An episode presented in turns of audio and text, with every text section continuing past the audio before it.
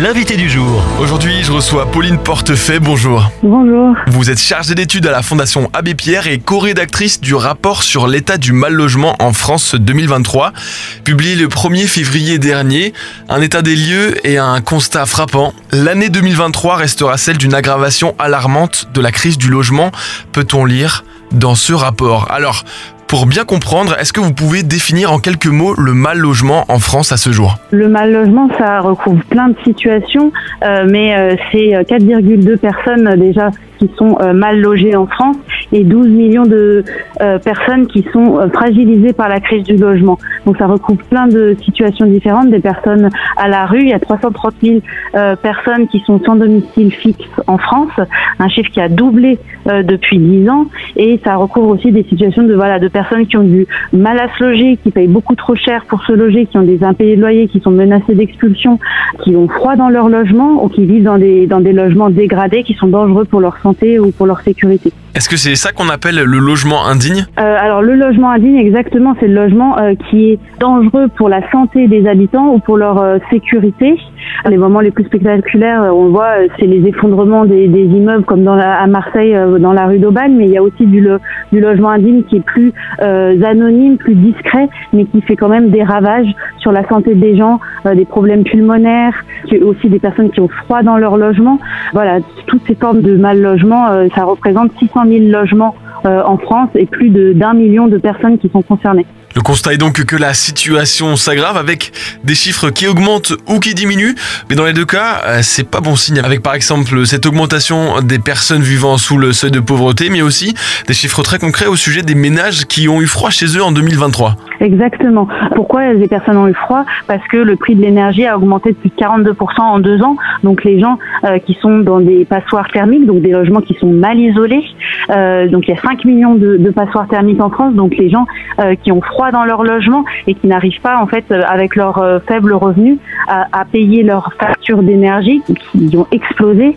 Euh, donc des gens qui se privent euh, d'énergie pour pouvoir finalement bah, se nourrir, payer leur transport, voilà, avoir d'autres dépenses que se chauffer et donc qui déclarent avoir froid dans leur logement, qui ne peuvent pas se chauffer. certains chiffres comme cela augmentent et d'autres diminuent, comme par exemple le nombre de logements sociaux construits en 2023. Exactement, le nombre de logements sociaux qui, euh, qui n'a jamais été aussi bas, 83 000 logements construits en 2023, alors qu'en 2016, on était à 124 000 logements. Donc, euh, c'est 40 000 logements en moins, 40 000 solutions en moins pour les personnes pour se loger. Si on pouvait peut-être tirer deux, trois grandes causes, deux, trois raisons pour lesquelles on est arrivé à cet état des lieux, et quels seraient euh, ces deux, trois éléments? Deux, trois grandes causes. Donc, il y a des facteurs structurels hein, qui ont engendré cette crise de l'immobilier. donc, la guerre en Ukraine, la, hausse des, prix des matériaux, la hausse des taux aussi, ça, a créé vraiment une situation immobilière euh, compliquée. Euh, mais il y a bien sûr des décisions politiques qui ont aggravé finalement cette crise. La coupe dans le budget des HLM, c'est 13 euh, millions d'euros d'économies par an pour le budget de l'État. donc ça, ça permet pas de construire du logement social, ça permet pas de construire, construire des solutions. On rappelle qu'il y a 2,6 pardon millions de, de personnes qui attendent un, logement social.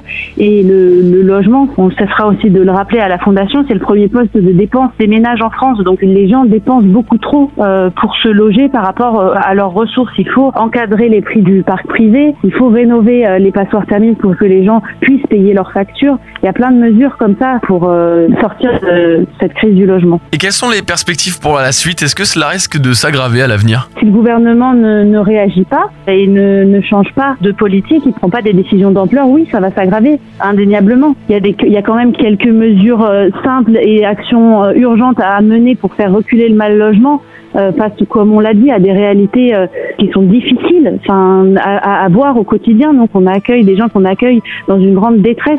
Relancer le financement du, du, logement social, revaloriser les APL, les minima sociaux, soutenir le travail social qui est un secteur essentiel pour le, pour le pays, généraliser l'encadrement des, des loyers, vraiment ériger le, le logement en priorité nationale. Euh, il constitue le premier poste de dépense des, des, des ménages français. Il a euh, toute sa place dans le il devrait prendre toute sa place dans le budget de, de l'État. En vous entendant, on peut être découragé et se demander comment faire la différence, comment avoir un impact. Est-ce que est-ce que c'est même possible? Ah bah, Bien sûr, la fondation, elle vit et elle aide les personnes mal logées grâce à la générosité des, des donateurs. Donc nous, c'est c'est grâce aux, aux, gens qui donnent à la fondation Abbé Pierre qu'on peut agir aux côtés des personnes mal logées, qu'on arrive à construire du logement, qu'on arrive à accompagner les gens dans leur accès aux droits, à les aider à se reloger quand ils font face à une expulsion. Donc on remercie toujours les, les donateurs qui nous permettent de mener euh, cette action et, et, les gens généralement, alors là je vous ai parlé de la fondation, mais ils, ils, donnent généralement à des associations qui viennent en aide directement. Donc ça, la, la solidarité, elle existe déjà et, euh, et elle est nécessaire. Donc oui, tout à chacun peut contribuer, euh, bien évidemment, mais ce qui, ce qui vraiment fera un changement d'ampleur, c'est une action euh, structurelle euh, de la part de l'État pour pour changer ben structurellement les choses et, et construire du logement social, construire encadrer les prix de l'immobilier pour que les gens puissent se loger parce que c'est un bien de première nécessité le logement. On peut retrouver donc ce rapport sur l'état du mal logement en France en 2023 et même le télécharger sur fondation-ab-pierre.fr. Merci Pauline Portefait, chargée d'études de la Fondation Abbé Pierre et co-rédactrice du rapport pour cette année. Merci beaucoup. Merci à vous. Retrouvez ce rendez-vous en podcast sur farfm.com slash replay.